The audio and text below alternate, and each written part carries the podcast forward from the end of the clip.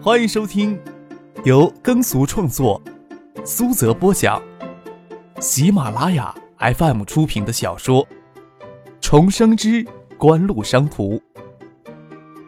精彩继续，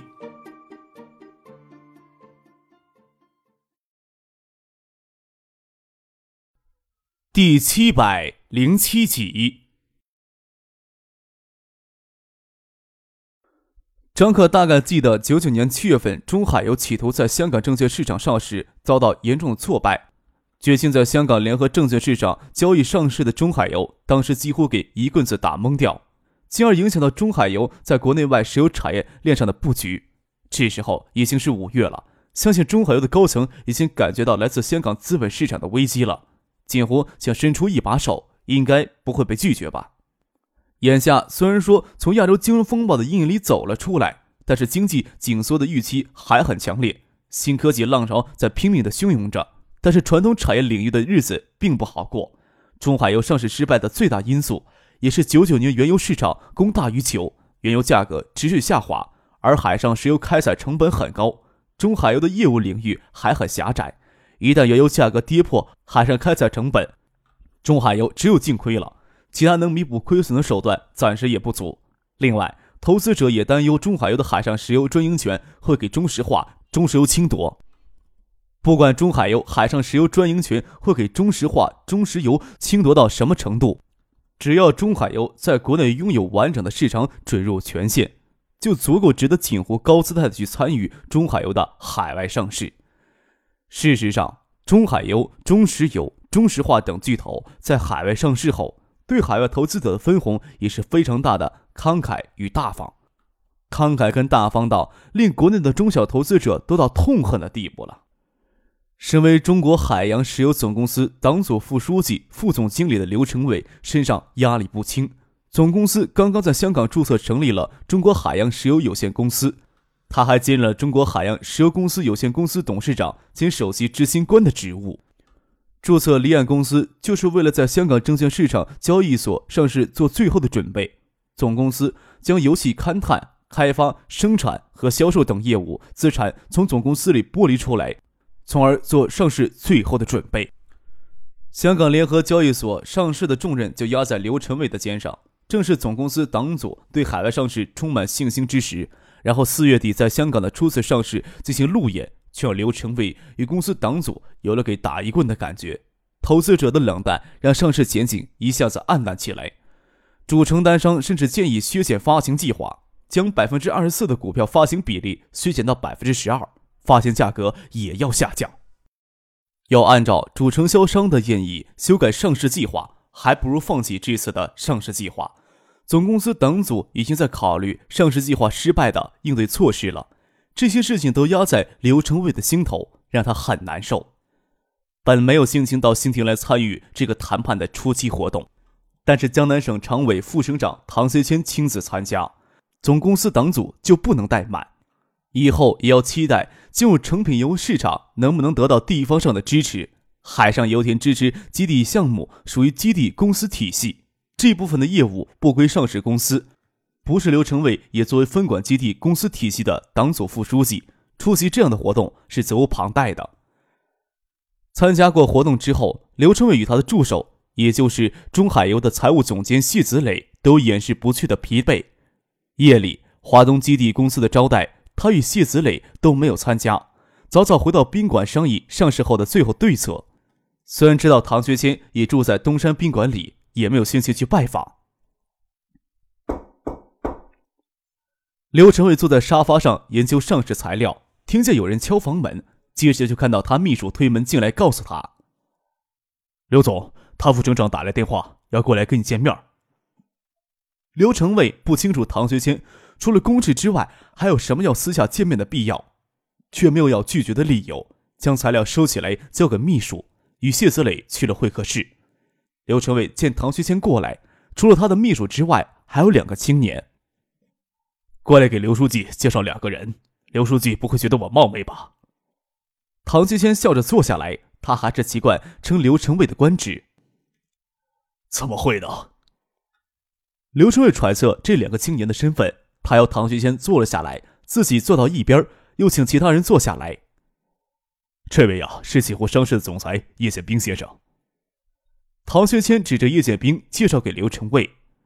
刘成卫下意识的就从沙发上站了起来。他虽然没有见过叶剑兵，锦湖商事在东山港开发公司里占的股份也不是很高，但是作为东山港背后推动者与策划者，刘成卫对锦湖商事自然不会陌生，对叶家也不会陌生。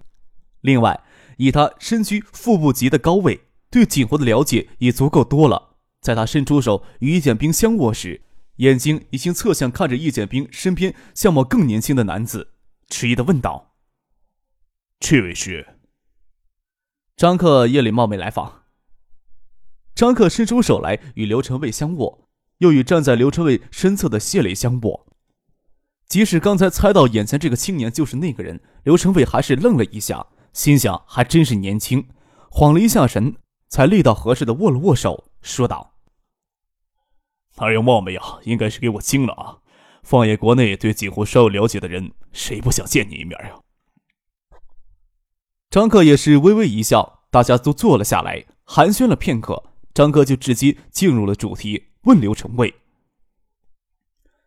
听说日本三井物产向国家纪委能源局提出了与海洋石油总公司联合开发东海分界的油气田，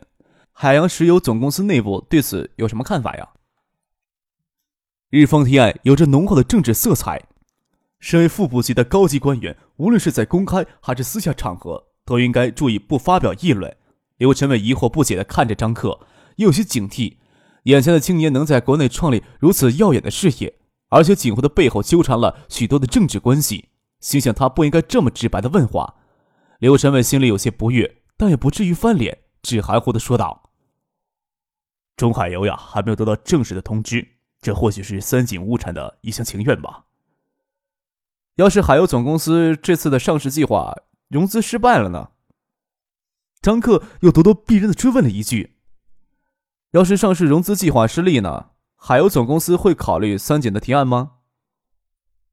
听张克这么一问，刘成伟扫过坐在一旁的唐学谦、叶剑兵一眼，心思倒是淡定下来了。锦湖能推动东山岛建港工程，与东奈华商的关系密切的他们背后的资本实力雄厚，当然不会无缘无故的谈论如此敏感的政治话题。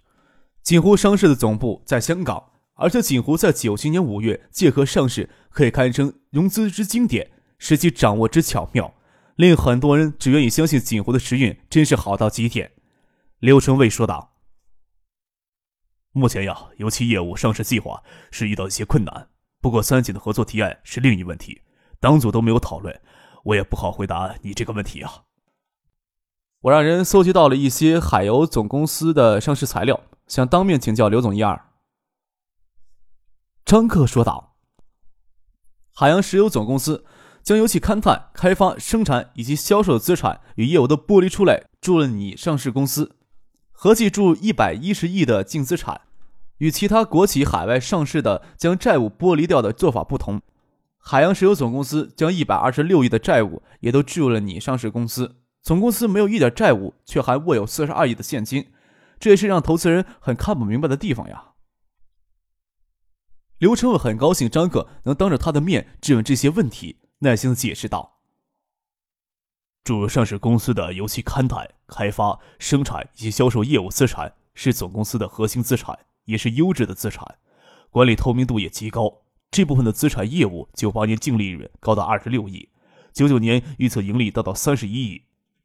相对来说。”剥离出来的基地公司、专业公司的资产质量就相对较差，盈利能力就较弱。但是海上石油公司的勘探、开发、生产以及销售都脱离不了基地公司与专业公司的支持，这两个要均衡发展。眼下两部分的业务资产质量还有较大的差距，盈利能力也有不少的差距。如何能做到均衡发展呢？总公司开过几次会，讨论来讨论去，才决定将债务剥离给上市公司来消化。给其他业务多留现金来发展一些。谢子磊在琢磨张哥刚才提到的三井提案，心里想：要是能够上市融资成功，总公司自然能理直气壮的拒绝日方的提案；要是上市融资失败，即使最终能拒绝日方的提议，分解油气田的开发就要因资金的匮乏而拖延下来。事实上，也是让日方达到拖延的目的。谢子磊想到了这里，脸露出喜色。他知道锦湖的两位主事人在江南省常务副省长的陪同下过来夜访，总不会无缘无故。总公司这次融资计划是十亿美元。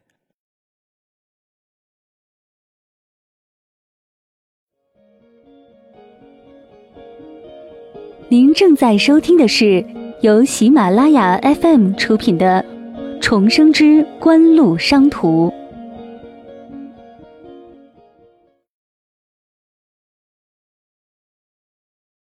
要是锦湖能有在东山港建港工程上的魄力，倒真是帮了大忙了。石油总公司、石化总公司近期都有海外上市计划，我们呀也认真分析国内三家石油公司之间的差距。叶宪兵说道：“在石油行业里，规模化是最重要的竞争力指标。在国内市场，中国石油控制着石油产能的百分之六十七与炼化能力百分之四十，中石化控制石油产能的百分之二十二与炼制能力的百分之六十，中海油与合资商只控制着百分之十左右的石油产能，没有炼制能力。从这上面来看，海洋石油不能算是我们最好的选择。但是三井与锦湖在多方面存在着竞争。”想必刘书记也有耳闻，锦湖呀愿意在海洋石油的海外上市帮一帮力。叶剑兵也不说什么民族利益问题，在商业行为面前说那些话都有些空洞，也会让人怀疑锦湖有什么政治野心。反正锦湖上市与三井爆发出来的矛盾也不是一起两起，相互间扯后腿也是半公开化的。一方面上市的困境让刘成伟倍感压力，另一方面。要能独立开发东海油气资源，谁会愿意让外资公司插手？而且是与三井合作，政治上十分敏感，即使政治责任会由上面人来承担，总公司也要背负舆论压力。锦湖能参与中海油的海外发行计划，这大概是刘成伟这段时间来听到最好的消息。既然都直截了当的摊到桌面上来谈，他也直接问道：“我们呀，这次上市计划融资十亿美元，这是国务院批准的数字。”这个数字不大可能压缩，锦湖能分担多少呢？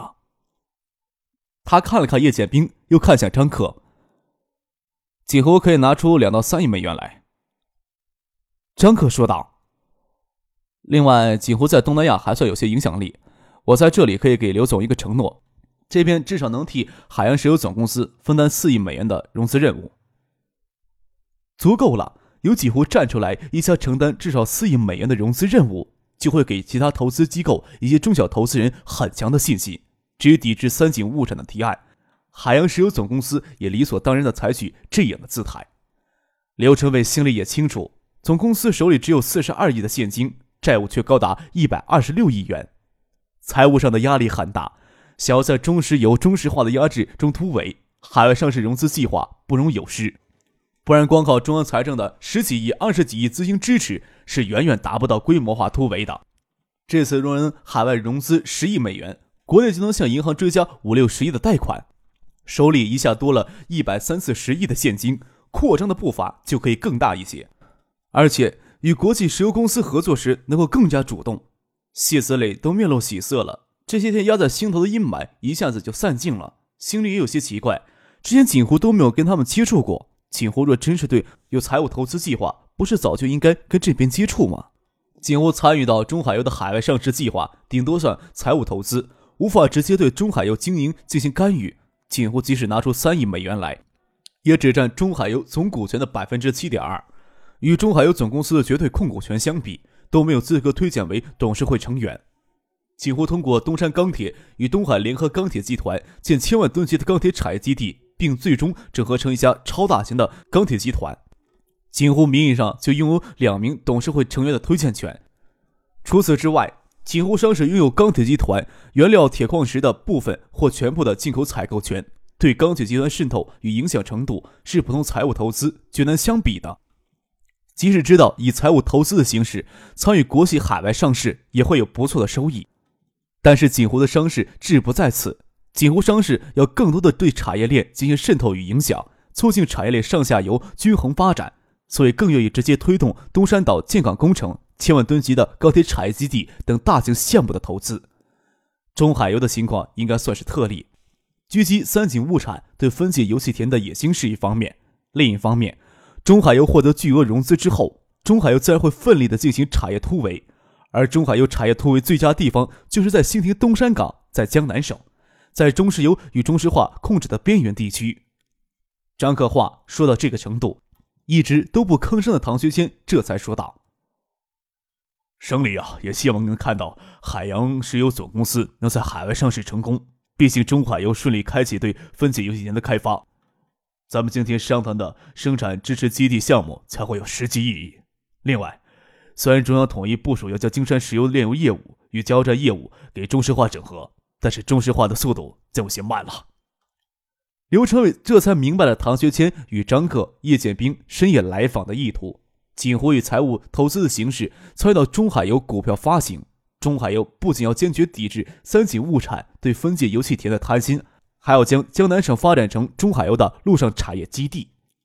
利益诉求高度一致时，就能一拍即合。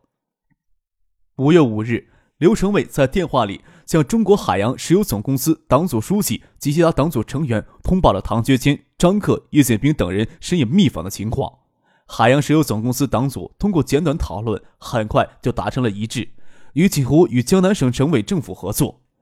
香港上市融资计划中，对中海油下一步发展布局极为重要，不容有失。在前景黯淡之时，景湖总额高达四亿美元的财务投资计划，如有雪中送炭。中国海洋石油总公司党组副书记刘成伟简直有如给救了一命的感觉。中海油站在自己的政治立场还是利益立场？都要抵制三井物产朝东海分界油气田伸手。之前考虑到上市融资可能会失败，底气不足，姿态就软，没有吭声。眼前上市融资计划成功把握大幅提高，就有底气抵制了。